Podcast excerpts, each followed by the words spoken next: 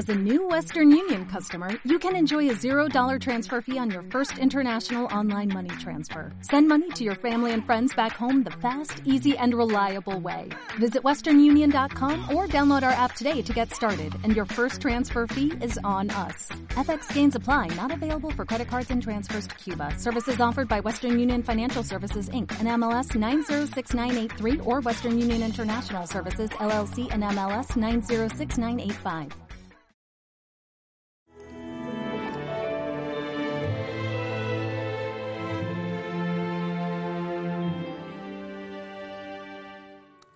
Bienaventurados los pobres, hay de vosotros los ricos. El Señor Jesucristo nos insiste en que no es, digamos, el bienestar material, no es el tener, el placer lo que define al hombre, sino que el hombre queda definido por cosas mucho más profundas. Y por eso la versión de las bienaventuranzas que nos da San Lucas, que es complementaria a la que nos da San Mateo, es una bienaventuranza unida como a una malaventuranza, entre comillas, en el sentido de decir, bienaventurados los pobres, pero hay de vosotros los ricos. En el sentido, ¿quiénes son los ricos? Los ricos no son los que tienen mucho dinero o tienen coches o tienen un bienestar, no. Los ricos son los que se sienten tan propietarios, tan posesivos de los bienes materiales que descuidan todo lo demás. Es más, los ricos son aquellos que quedan definidos por lo que tienen, no por lo que son. No son conscientes de sus carencias espirituales, no son conscientes que el futuro de su vida no está en el dinero, ni en los recursos eh, de amigos, ni en las gestiones, sino que el futuro está en manos de Dios. El pobre espiritual es aquel que extiende la mano y que sabe que todo es don, que todo lo tiene que recibir. En cambio, el rico no se humilla a pedir a Dios, el rico no cree que necesita a los demás, se basta a sí mismo y se sobra a sí mismo.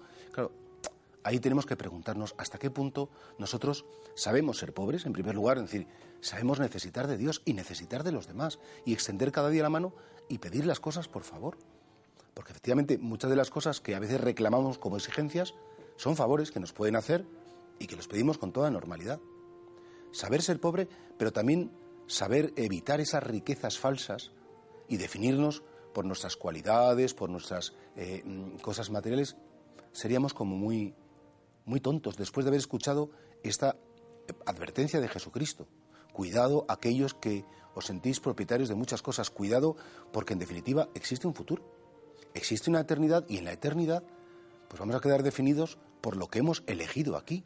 De verdad, intervendrá la misericordia de Dios, pero si tú pones toda tu seguridad en que el coche te funcione, que el fin de semana salga fenomenal, que la salud te responda, que la gente te aplauda o te quiera, si tú pones tu felicidad fuera de ti, en las cosas que suceden a tu alrededor y que tú te sientes propietario de ellas, es muy fácil que nunca encuentres la felicidad. Porque la felicidad no va a depender de ti, va a depender siempre de los de fuera, de los de alrededor, de las posesiones. En cambio, si tú pones tu felicidad en saber que hay un Dios que se ocupa de ti, que te ama incondicionalmente, que dentro de tu corazón suceden cosas muy bonitas, que eres testigo cada día de la belleza, que eso, con eso basta. Por eso, eh, Santa Teresa podía decir con esa claridad, nada te turbe, nada te espanta, Dios no se muda, la paciencia todo alcanza, quien a Dios tiene, nada le falta, solo Dios basta. Si nos quedáramos con esta, esta máxima de Santa Teresa, decir, solo Dios basta, pues nos quitaríamos muchísimas preocupaciones, nos quitaríamos muchísimas cosas que, que agitan nuestro corazón, aprenderíamos a ser pobres en el sentido espiritual y esas riquezas al final las pasaríamos como a un último lugar.